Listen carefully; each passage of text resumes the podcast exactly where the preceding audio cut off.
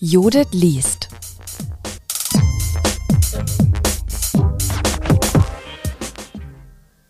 Herzlich willkommen zu einer neuen Folge von Judith liest. Heute mit zwei der Autoren des Buches Politische Bildung in reaktionären Zeiten. Plädoyer für eine standhafte Schule.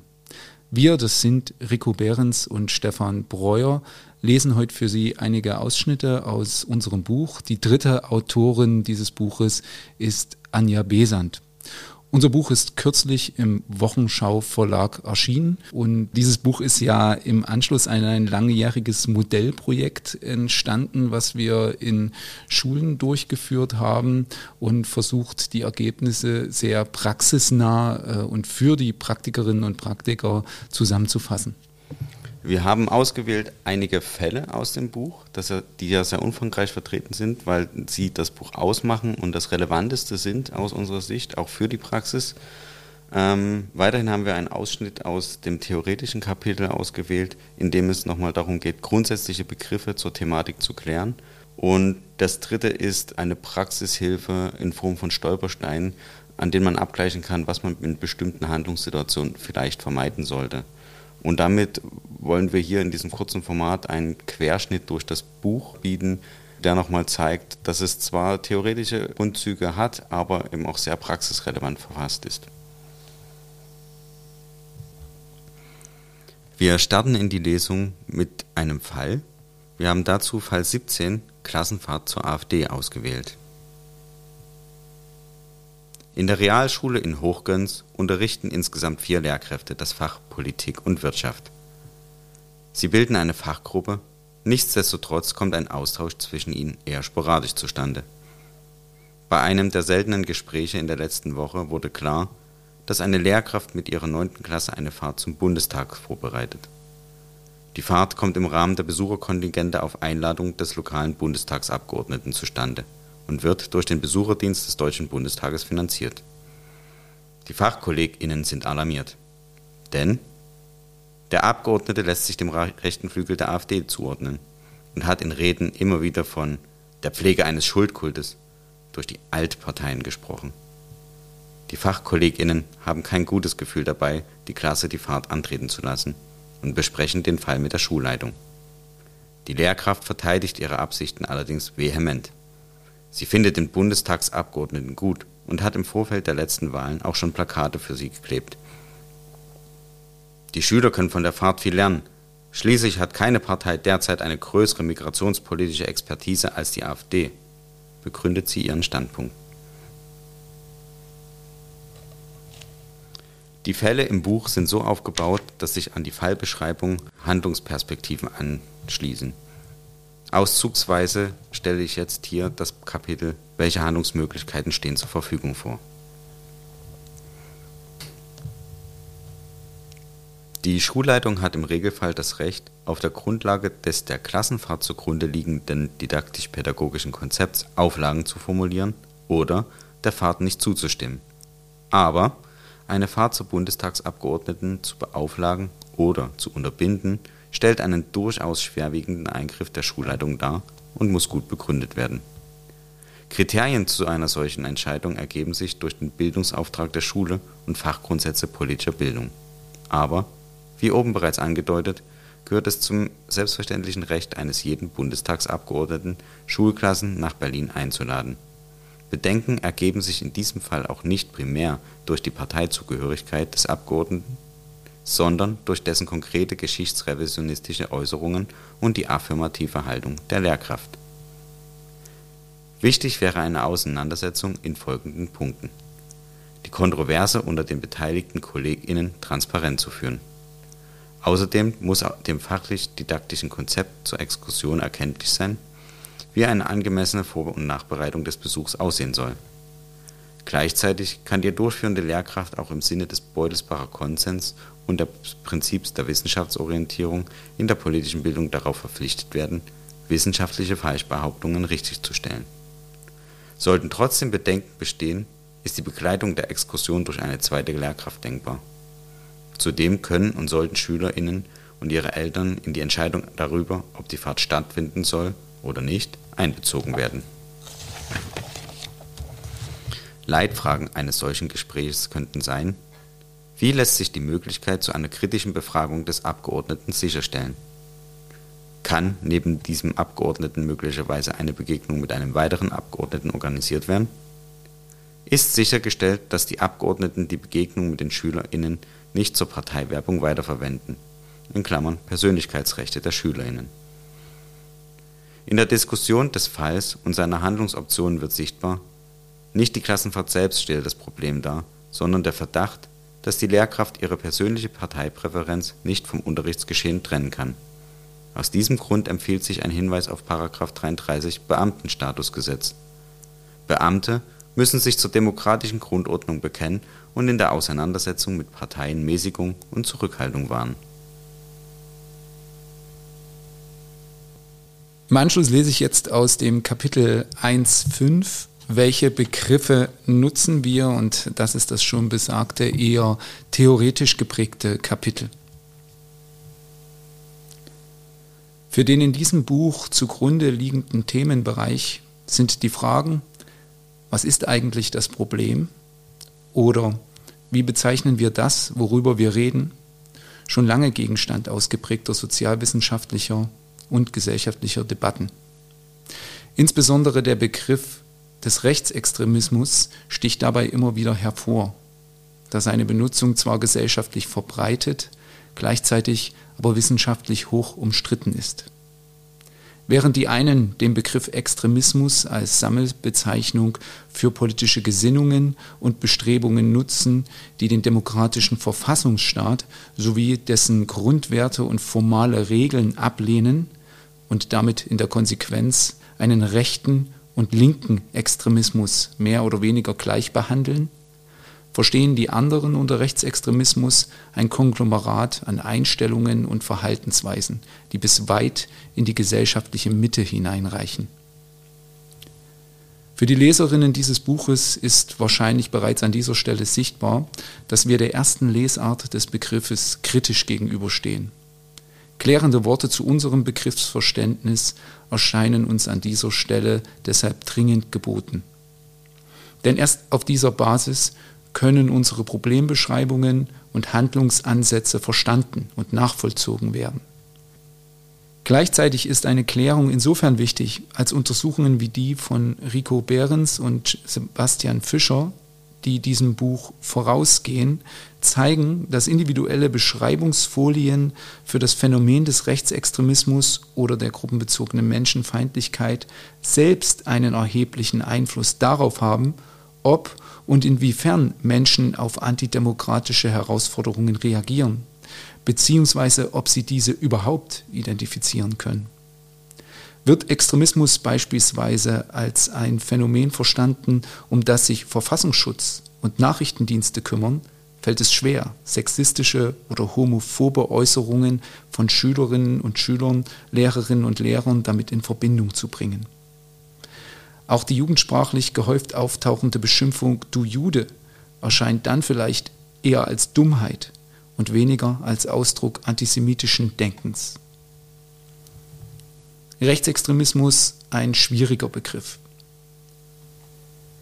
Tatsächlich denken Menschen, die den Begriff Rechtsextremismus hören oder nutzen, nicht selten zuerst an organisierte Strukturen, Parteien, Verbindungen, Organisationen und assoziieren mit dem Begriff Gewaltverhalten sowie den historischen Nationalsozialismus.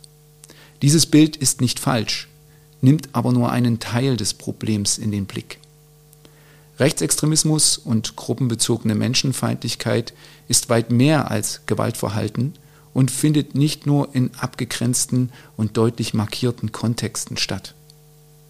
Das Problem mit Einschätzungen wie der hier vorgetragenen ist, dass sie sich gut zur Selbstentlastung eignen. Nach dieser Sichtweise gibt es eben immer einige unverbesserliche. Gegen diese müsse mit aller Härte des Gesetzes vorgegangen werden.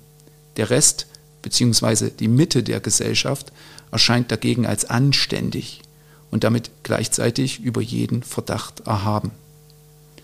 In pädagogischen Kontexten geht eine solche Einschätzung nicht selten mit einer Unverfügbarkeitsauffassung für pädagogisches Handeln einher.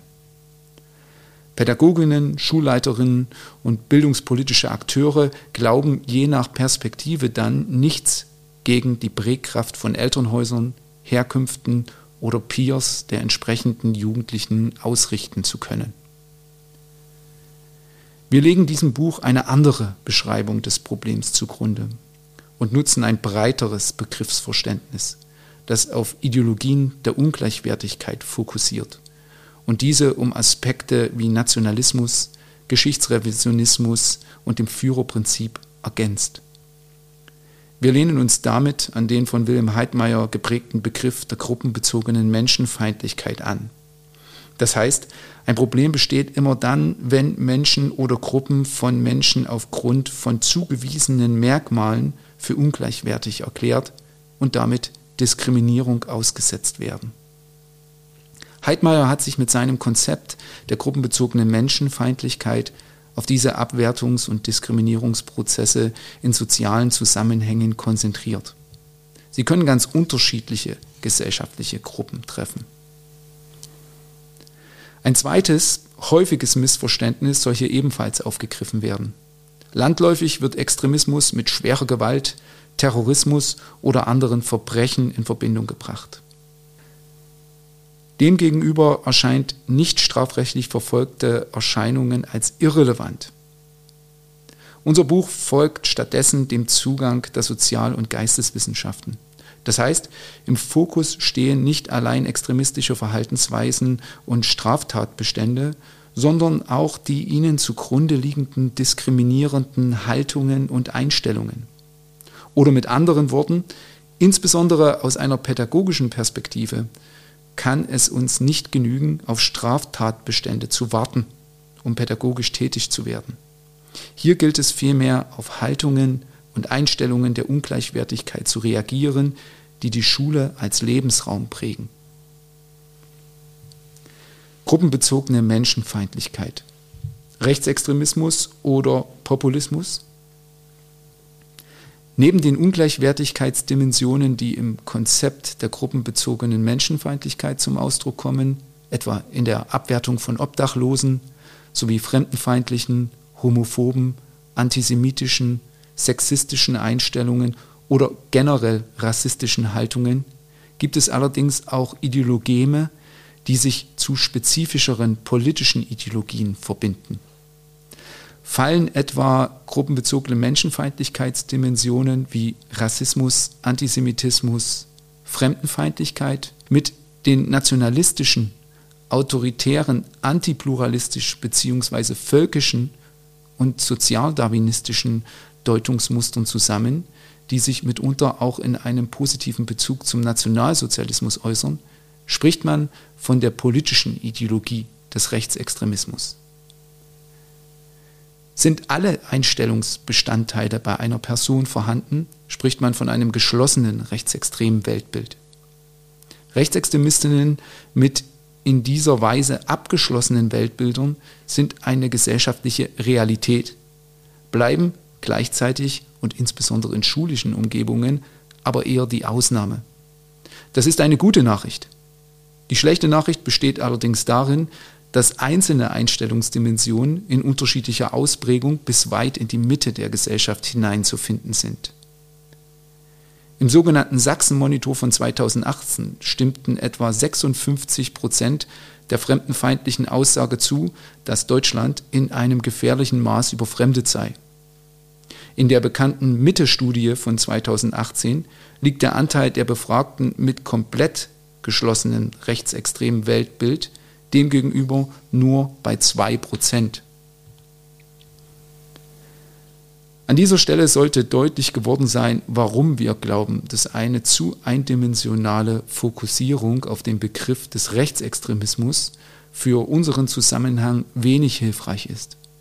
Insbesondere im Bundesland Sachsen fördert der Extremismusbegriff eine legalistische Interpretation der Zusammenhänge nach dem Muster Gewalttaten und geschlossene Weltbilder.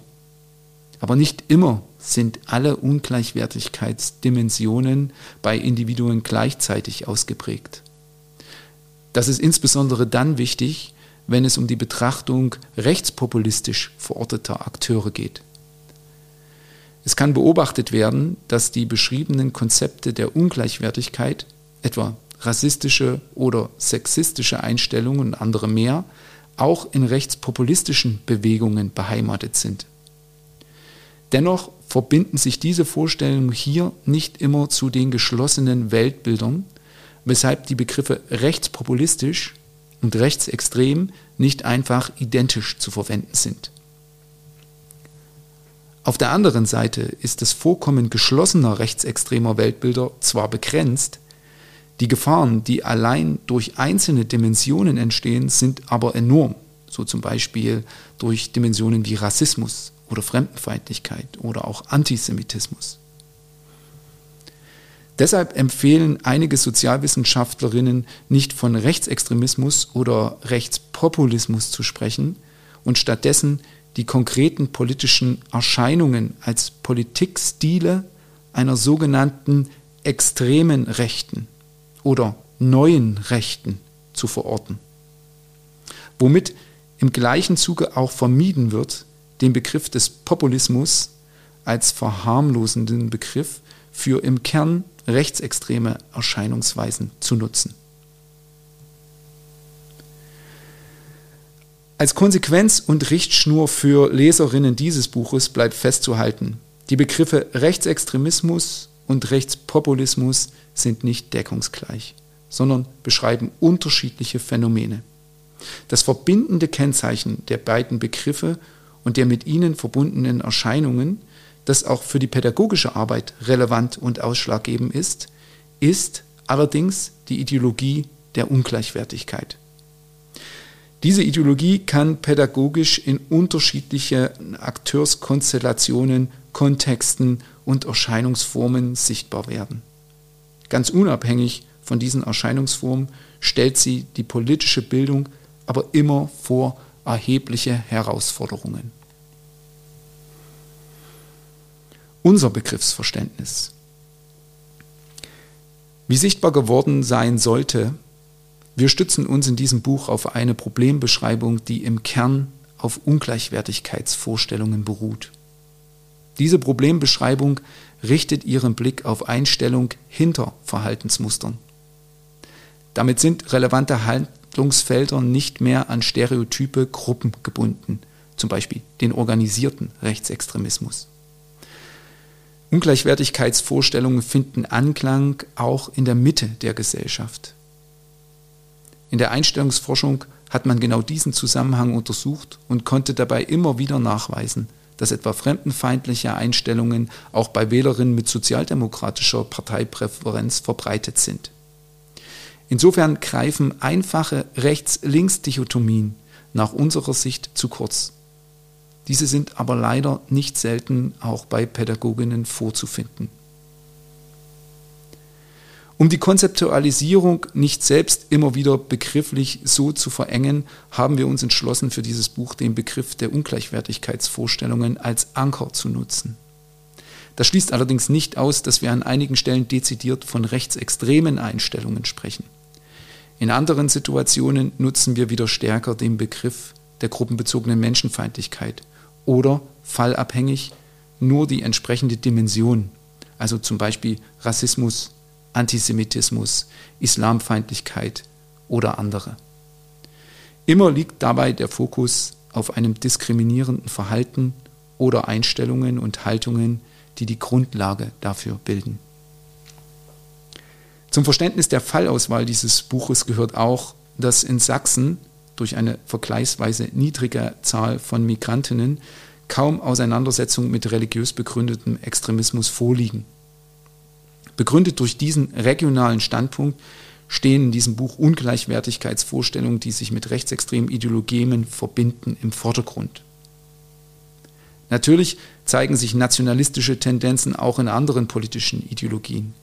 Ebenso wie Antisemitismus kein exklusiv dem politischen Rechtsextremismus vorbehaltenes Phänomen ist. Wir sind allerdings davon überzeugt, dass Leserinnen die beschriebenen Abwertungsdimensionen auch dann wieder erkennen können, wenn sie durch andere Akteure zu verantworten sind. Und unsere Falldiskussionen und Handlungsempfehlungen in diesem Fall leicht adaptieren und in den jeweiligen Kontext übertragen können. Im Zuge des Erstarkens rechtspopulistischer Bewegungen in ganz Europa lassen sich Tendenzen der Entgrenzung öffentlicher Kommunikation beobachten. Fremdenfeindliche Ressortiments, nationalistisch-völkische Konzepte und in Deutschland auch die Relativierung der Verantwortung für die Verbrechen des Nationalsozialismus greifen Raum. Die Einstellungspotenziale waren lange aus den genannten einschlägigen Studien bekannt. Nunmehr verlagert sich deren Äußerungen und Umsetzung in konkrete politische Forderungen in den öffentlichen Raum. Vielfach und von unterschiedlichen Seiten wurde eine Diskursverschiebung angemahnt. Konzepte wie etwa die Abkehr von deutscher Erinnerungskultur, die vor Jahren parteipolitisch prominent nur von der NPD als verfassungsfeindlich und mit Kadern rechtsextremer Kameradschaften dominierenden Partei vertreten wurden, werden heute von weniger martialisch auftretenden Spitzenpolitikerinnen weiter gepflegt. Pädagoginnen in Schulen und Bildungseinrichtungen trifft diese Verschiebung mit voller Wucht und vielfach unvorbereitet.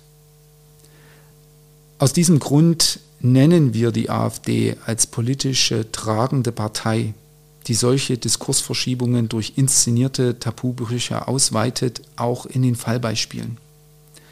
Zum Zeitpunkt der Entstehung des Buches stand die Alternative für Deutschland in einem Prüfverfahren des Verfassungsschutzes, der hierfür aufgrund rassistischer, fremdenfeindlicher erster Anzeichen extremistischer Bestrebungen die Notwendigkeit der Beobachtung sah.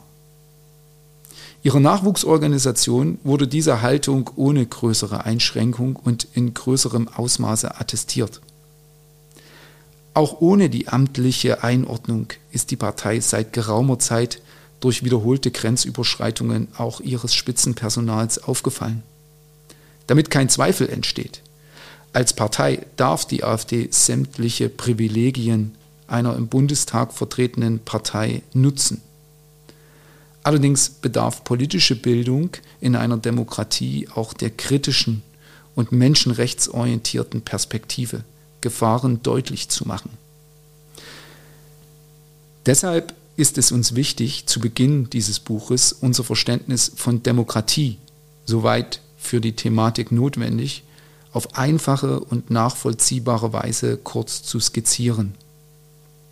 Es wird dabei vor allem um die Voraussetzungen und Rahmenbedingungen für den politischen Willensbildungsprozess gehen.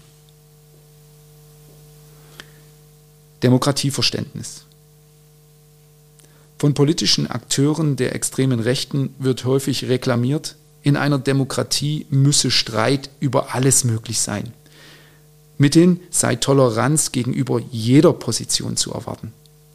Solche Forderungen werden mit Bezügen auf den Demos, das Volk, versehen, dessen Willen sich regierende Politikerinnen zu unterwerfen hätten.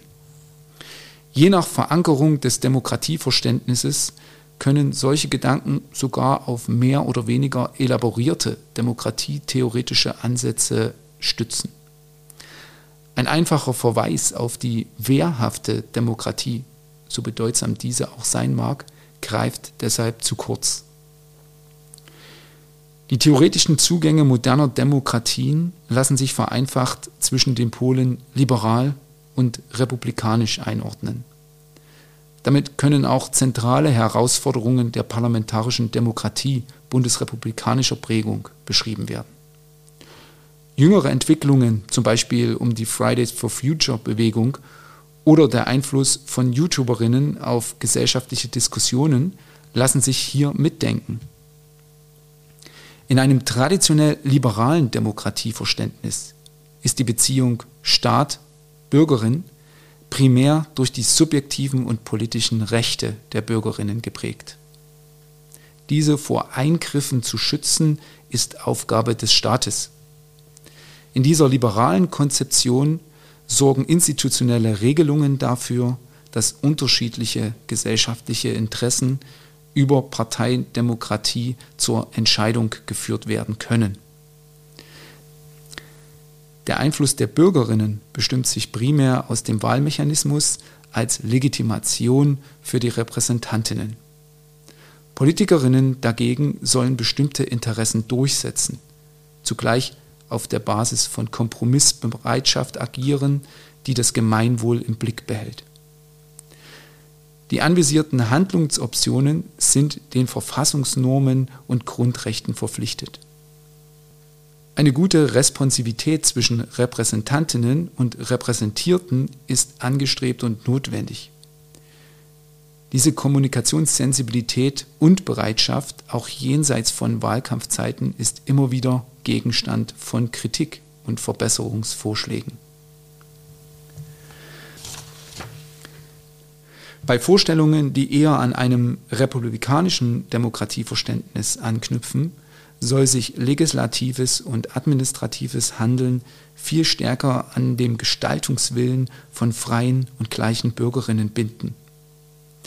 Dieser Wille soll durch stetige kommunikative und diskursive Prozesse gebildet und sichtbar gemacht werden. Primär geht es hier um gesellschaftliche Kommunikation, die auf Macht und Durchsetzung ausgelegt ist und in der sich das politische Gemeinwesen als souverän immer wieder neu konstituiert. Unschwer erkennbar reklamieren solche Konzeptionen den Anspruch, tatsächlich an eine Demokratie, also Herrschaft des Volkes, heranzureichen und den sittlichen Gehalt einer Gesellschaft als Plebiszit zu bestimmen. In diesem Sinne lassen sich die Fridays for Future Demonstrationen von jungen Menschen als republikanisches Element deuten. Die Gefahren solcher Willensbildungsprozesse liegen aber auch auf der Hand.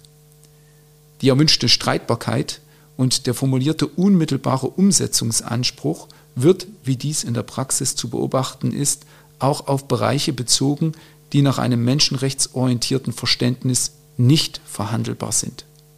Rassismus, Homophobie oder Sexismus können so in bestimmten Konstellationen Ausdruck einer ethischen Selbstverständigung der Mehrheit ohne Ansehen von Minderheitenrechten legitimiert werden. Negative Auswüchse sind nicht nur in Deutschland zu beobachten. In den USA sorgten etwa die von Donald Trump motivierten Send Her Back Sprechchöre, die eine Ausweisung Ausbürgerung von unliebsamen Congresswomen aufgrund ihrer ethnischen Zugehörigkeit forderten, für Aufsehen. An dieser Gegenüberstellung wird deutlich, dass moderne Demokratien in der Praxis im Spannungsverhältnis liberaler und republikanischer Funktionsmassim existieren. Vor dem Hintergrund aktueller Entwicklungen bleibt die Frage, wie Demokratien partizipativer werden können ohne zugleich den Kern menschen- und grundrechtlicher Werte zur Disposition zu stellen. Diese Frage ist auch für die pädagogischen Zusammenhänge und die politische Bildung von großer Bedeutung. Wie also lässt sich das hier vorgestellte Spannungsverhältnis auflösen? Wir orientieren uns in diesem Zusammenhang an den Überlegungen Ernst Frankels, einem der Nestoren der deutschen Politikwissenschaft. Seine demokratietheoretischen Überlegungen arbeiten mit der überaus nützlichen Unterscheidung eines kontroversen und eines nicht kontroversen Sektors. Der nicht kontroverse Sektor, in einer früheren Version hatte Frenkel noch von einem unstrittigen Sektor gesprochen, beruht auf den Normen und Werten einer Gesellschaft, die nicht zur Disposition gestellt werden. Für die Bundesrepublik finden diese ihren klarsten Ausdruck in den Artikeln 1 bis 19 des Grundgesetzes sowie in der Ewigkeitsgarantie, die Änderung bestimmter Grundsätze Artikel 1 und 20 verbietet. Der kontroverse Sektor dagegen beruht auf der pluralistischen Einsicht, dass Menschen Interessen vertreten und über politische Entscheidungen gerungen werden muss, weil es eben keine feste objektiv feststellbare Gemeinwohlvorstellung geben kann, die nur umgesetzt werden müsste. In dieser Sichtweise, der wir uns im Hinblick auf die hier vorgestellten Überlegungen und Problemdiskussionen anschließen, reicht der Bezug auf die basisdemokratische Fundierung von Politik nicht aus, um die Qualität und Legitimität herzustellen. Demokratie kann sich in der Praxis nicht allein in einem agonalen Verständnis erschöpfen, in dem alles dem kontroversen Sektor zugeschrieben wird.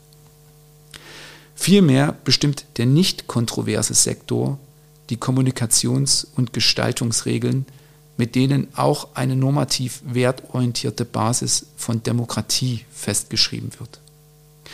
Nicht kontrovers sind für Frenkel in diesem Sinne etwa die Prinzipien der Gleichheit oder vielmehr der Gleichwertigkeit aller Menschen, die Grundfreiheiten oder auch der demokratische Gehalt politischer Institutionen.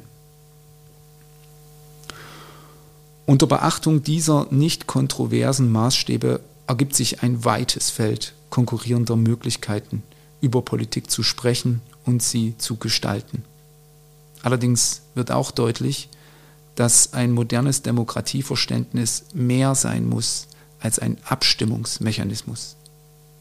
In der Konsequenz müssen nicht alle Sichtweisen, nicht alle Ideen und Handlungsüberlegungen als legitimer Beitrag politischer Willensbildung gesehen werden. Kontroversität und Pluralität sind an eine als werthaltig zu charakterisierende Grundierung des politischen Willensbildungsprozesses gekoppelt.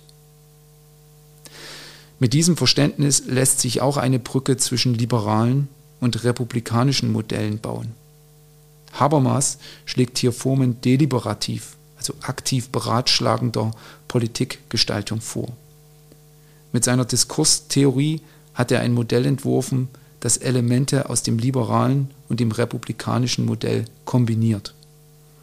Aus dem republikanischen Modell weiter gedacht sollen institutionalisierte Verfahren und Kommunikationsstrukturen neben informellen Netzwerken politischer Öffentlichkeit einen rationalen Diskurs fördern, der die gesellschaftlichen Problemlagen reflektiert.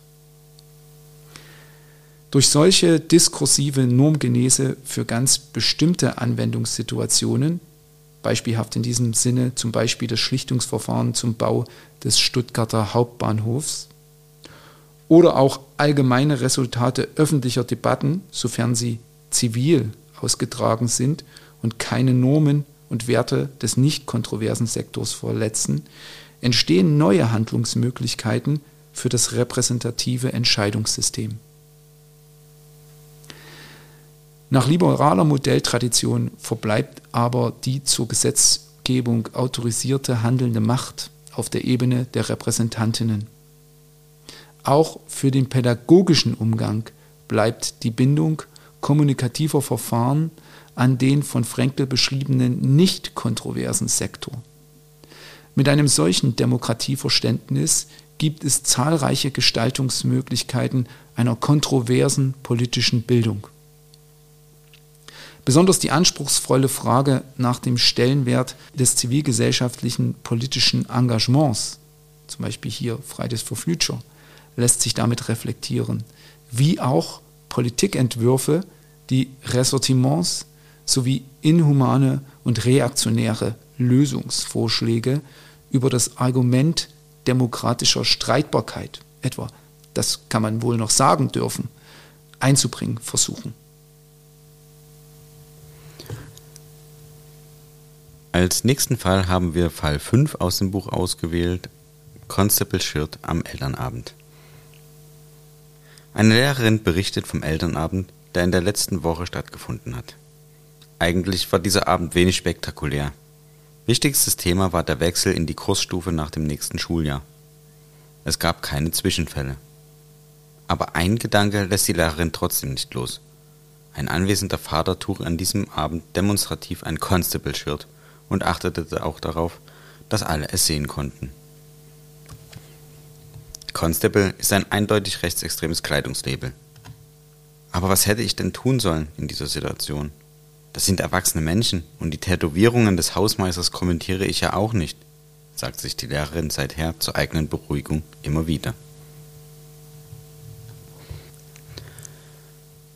Auch an dieser Stelle wollen wir noch einmal Einblick in Handlungsmöglichkeiten geben. Die geschilderte Situation ist tatsächlich herausfordernd. Nicht, weil die Zeichen, die hier in die Schule getragen werden, nicht eindeutig sind, beim Tragen der Marke Constable entsteht eindeutig NSDAP, sondern weil sie nicht von einer Schülerin, sondern von einem Erziehungsberechtigten getragen werden. Lehrkräfte fühlen sich häufig nicht legitimiert, Elternverhalten zu kommentieren oder zu sanktionieren. Das ist unter bestimmten Umständen aber durchaus möglich. Möglichkeit 1. Es existiert eine Hausordnung, die BesucherInnen das Mitbringen oder Zeigen rechtsextremer, rassistischer oder menschenfeindlicher Propagandamaterialien untersagt. Wenn die Hausordnung das Zeigen oder Mitbringen menschenfeindlicher Propagandamaterialien verbietet, kann und sollte der entsprechende Paragraph der Hausordnung im vorgestellten Fall genutzt werden, um den Vater darüber zu informieren, dass er mit seiner Kleidung gegen die Hausordnung verstößt. Möchte er weiter am Elternabend teilnehmen, kann er eine Jacke überziehen oder das Kleidungsstück wenden. Möglichkeit 2. Die Hausordnung regelt den Zusammenhang nicht. Wenn die Hausordnung den Zusammenhang nicht regelt, besteht die Möglichkeit, das Hausrecht durchzusetzen oder sich auf den Schulfrieden zu berufen. Das ist aber schwierig und möglicherweise unverhältnismäßig. Eine Ansprache des Sachverhalts ist natürlich in jedem Fall möglich. In diesem Fall sollte aber darüber nachgedacht werden, ob mittel- bis langfristig die Hausordnung zu ändern ist, um für solche Fälle mehr Handlungssicherheit zu ermöglichen. Auch der Einbezug der gewählten ElternvertreterInnen ist vorstellbar. Fälle wie der hier vorgestellte werden ohnmächtig erfahren. Vielleicht hilft es in der konkreten Handlungssituation, sich selbst daran zu erinnern, dass es Lehrkräften auch häufig sehr leicht fällt, Eltern das Rauchen auf dem Schulgelände zu verbieten. Von der Rechtslage her stellt sich der hier vorgestellte Fall eigentlich nicht sonderlich anders dar. Auch hier handelt es sich um einen schlichten Verstoß gegen die Hausordnung, im juristischen Sinne ist dieser Fall absolut vergleichbar. Das kann ruhig und gelassen angesprochen werden. Denn tatsächlich geht es nicht darum, den Kontakt bzw. die Kommunikation mit Eltern abzubrechen, die sich selbst als rechtsextrem oder antidemokratisch markieren. Wichtig in der Analyse des Falls ist vielmehr, dass der beschriebene Vater die entsprechenden Zeichen demonstrativ ins schulische Umfeld einbringt.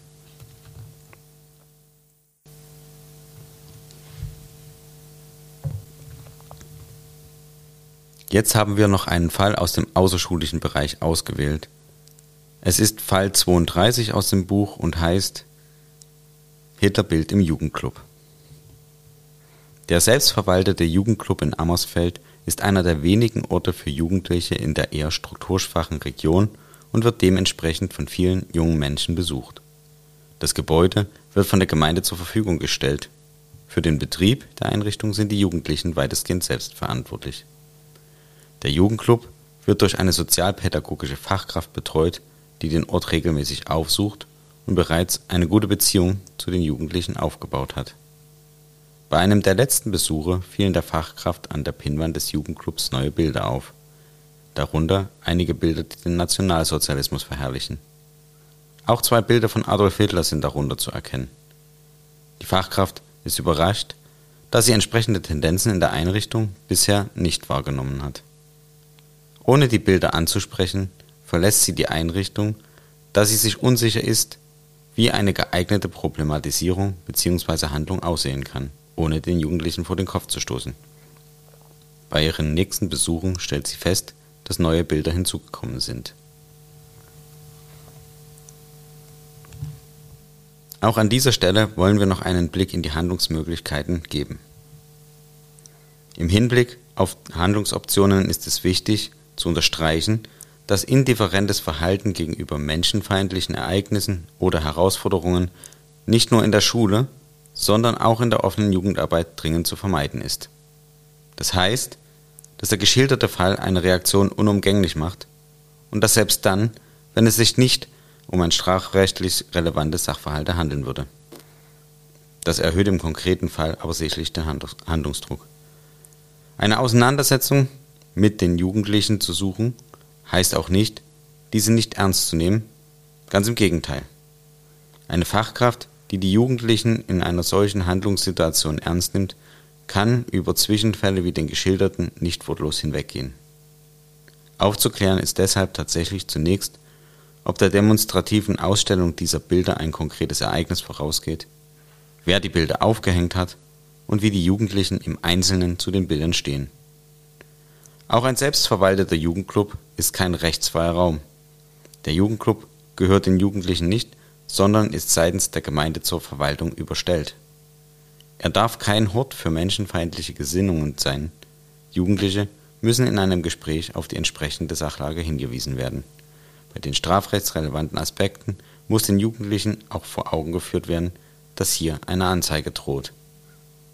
Zudem gibt es nicht nur eine Verantwortung für die Jugendlichen, die diese Bilder aufhängen, sondern auch für die Jugendlichen, die diese Bilder nicht aufgehängt haben und möglicherweise durch sie ausgeschlossen oder abgehalten werden sollen.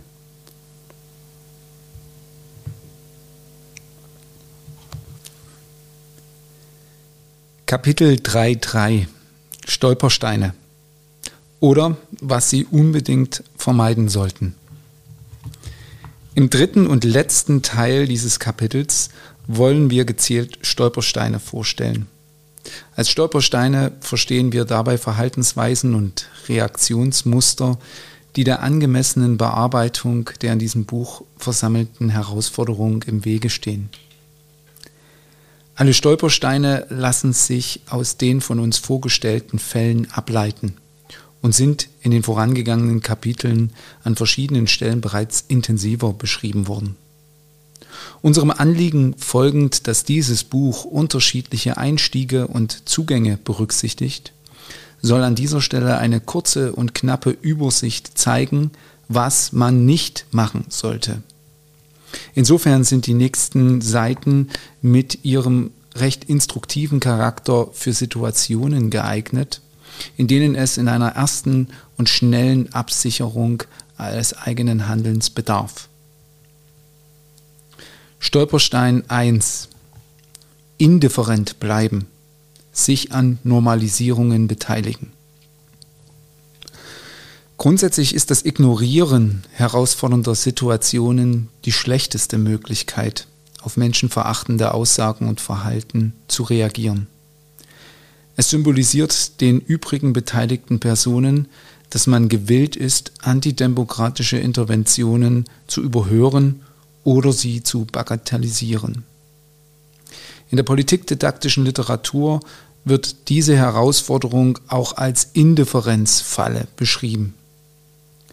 Konkret heißt das, in jedem Situationskontext sollte die klare, demokratisch menschenrechtsorientierte Haltung von Lehrkräften erkennbar sein.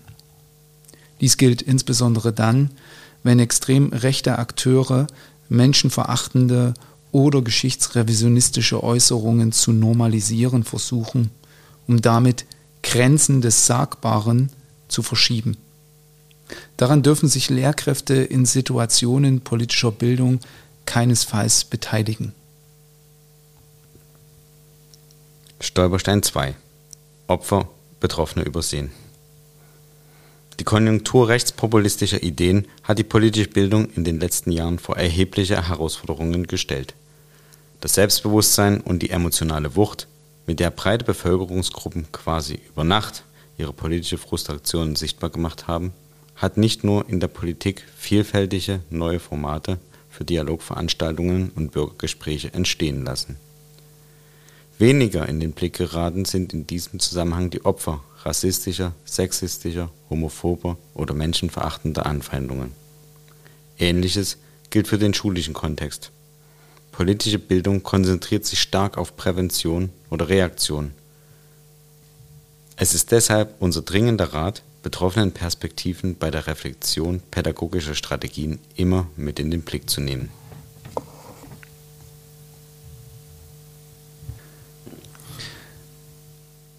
Stolperstein 3 Vermeintliche Neutralität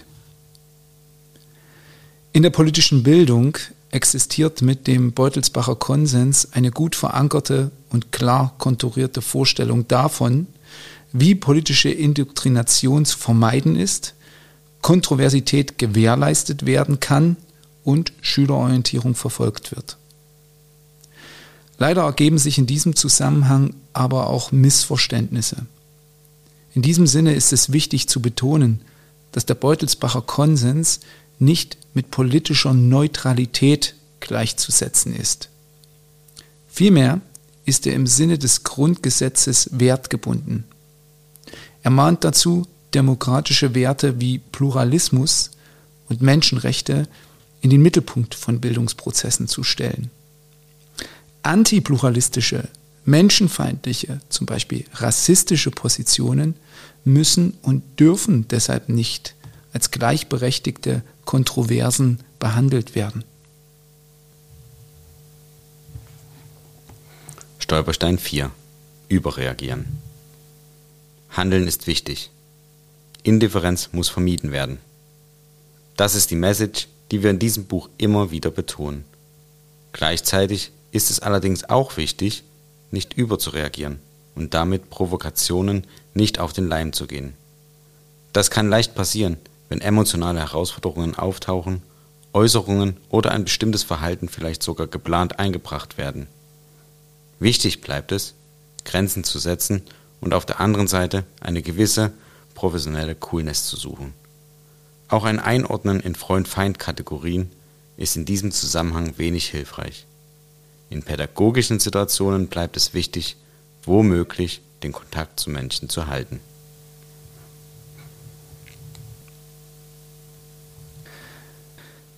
Stolperstein 5. Sich an Othering beteiligen. Wir alle sind in Prozessen der Fremdmachung, Othering involviert. Darum gilt es, sich selbst stets kritisch zu reflektieren. Das Konzept Othering entstand im Kontext der Postcolonial Studies. Der Begriff wird verwendet, um das Fortwirken kolonialer Verhältnisse in der heutigen Gesellschaft zu beschreiben. Im Deutschen wird der Begriff als Differentmachung oder Fremdmachung übersetzt. Othering meint zunächst einmal die Konstruktion des bzw. der anderen und geht einher mit einer asymmetrischen und hierarchischen Differenzierung, in dem Menschen als andere markiert und von einem Wir unterschieden werden. Othering bezieht sich dabei auf bestimmte Merkmale wie Race, Ethnizität, Nationalität, Gender, Geschlecht, sexuelle Orientierung, geschlechtliches Empfinden, Klasse, Religionszugehörigkeit oder Behinderung. Prozesse des Othering zeigen sich offen oder verdeckt und haben sowohl individuell als auch strukturelle Konsequenzen durch die Zuweisung von Minderwertigkeit und Überlegenheit. Othering wird auf unterschiedlichen Ebenen sichtbar in struktureller Ausbeutung und Benachteiligung, in Zeichen oder Objekten, in Witzen oder bestimmten Begriffen, aber auch in Vorannahmen oder Vorurteilen gegenüber bestimmten Personen oder Personengruppen.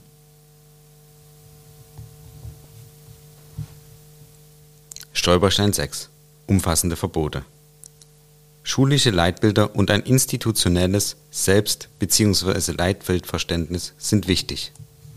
Sie können in Konfliktfällen Orientierung bieten und helfen, zu abgestimmten Handlungsweisen zu kommen.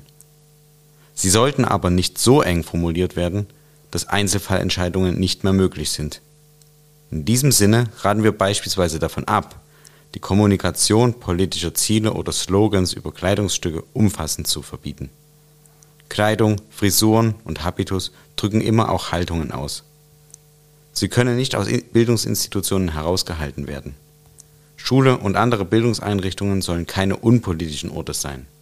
Aber pauschalisierte Abwertungskonstruktionen und menschenfeindliche Aussagen, auch in symbolischen Formen, sind zu vermeiden.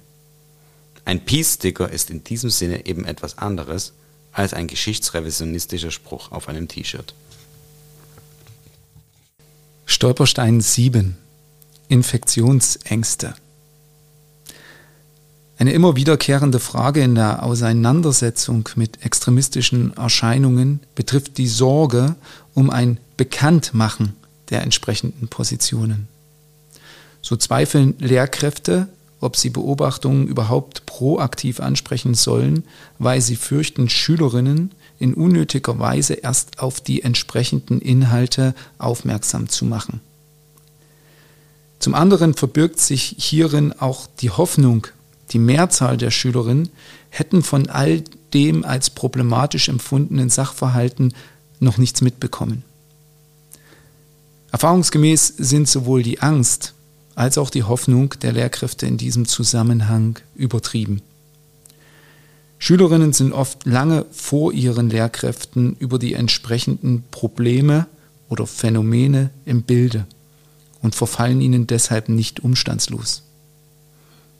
Gerade die Entwicklungen im Web 2.0 und den digitalen Medien machen hier eher einen problemorientierten Umgang nötig. Stolperstein 8 Legitimationsfalle Insbesondere in Zeiten, in denen die liberale Demokratie vor Herausforderungen steht, gerät die politische Bildung oft schnell in die Defensive und versteigt sich in der Legitimation bestehender Strukturen und Verfahren. Lehrkräfte können sich in diesem Sinne angesichts rechtspopulistischer Entwicklungen, einer umfassenden Medien- und Expertinnenkritik und einer nicht unerheblichen Europaskepsis um nur einige wenige Punkte zu nennen, genötigt sehen, in ihrem Unterricht die Leistungsfähigkeit des politischen Systems zu betonen, öffentlich-rechtliche Medien zu preisen und ein Hohelied über Europa anzustimmen. Legitimation ist aber nicht Aufgabe politischer Bildung in der Demokratie. Sie darf deshalb nie im Bestehenden verhaftet bleiben, sondern muss immer offen sein, sich neuen gesellschaftlichen Herausforderungen wertgebunden zu stellen und nach neuen Lösungen zu suchen.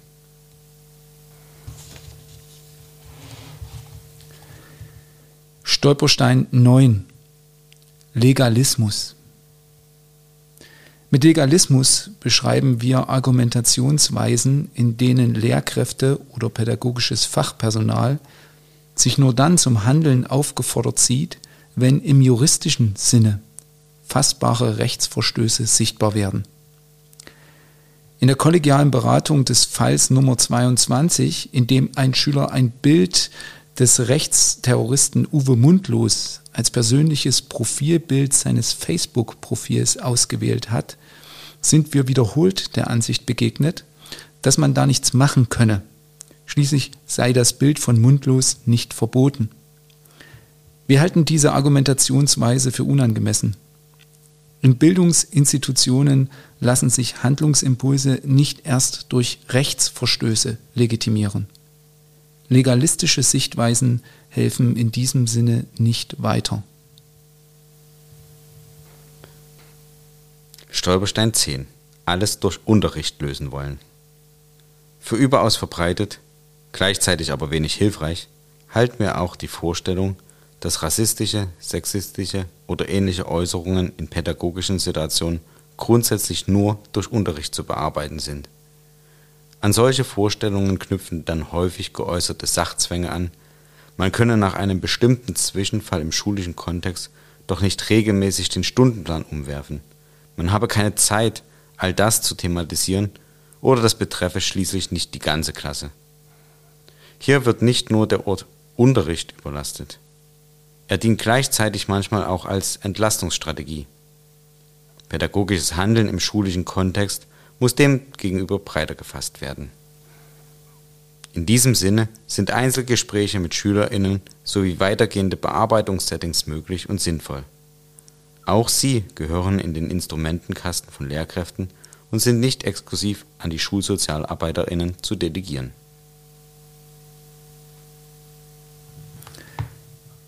Stolperstein 11. Sich vereinzeln lassen. Selbstüberforderung.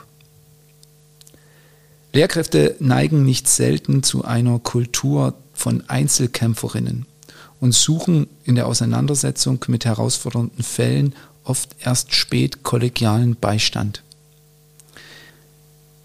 Dies ist aus zwei Perspektiven problematisch. Zum einen müssen Auseinandersetzungen mit diesen Herausforderungen oft systemisch bearbeitet werden. Immer dann, wenn sie nicht nur von einzelnen Akteuren ausgehen, steigt die Komplexität erheblich.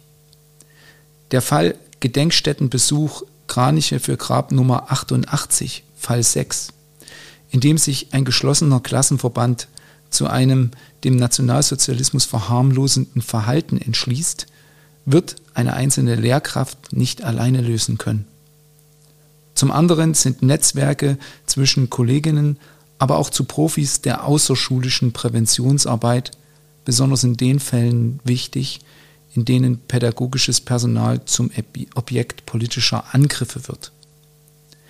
In allen Bundesländern gibt es mobile schulische Beratungen oder demokratiepädagogische Initiativen, die in diesem Zusammenhang unterstützen können.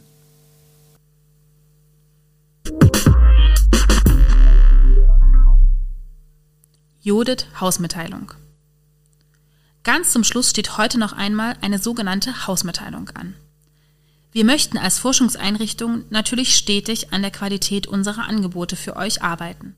Dazu brauchen wir eure Hilfe als Hörerinnen. Wir richten dazu unter judith.de slash feedback verschiedenste Arten der Rückmeldung zu unseren diversen Formaten ein, in denen ihr anonym Rückmeldung geben könnt. Ob eine kurze Umfrage, ein Kommentar oder eine kleine Sprachnachricht, verschiedenste Sachen sollen möglich sein und sind wichtig für uns.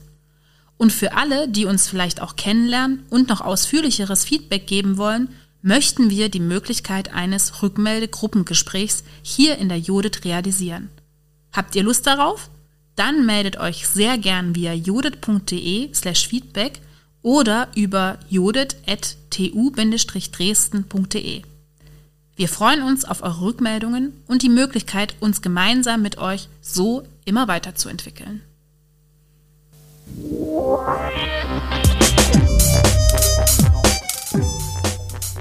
Judith liest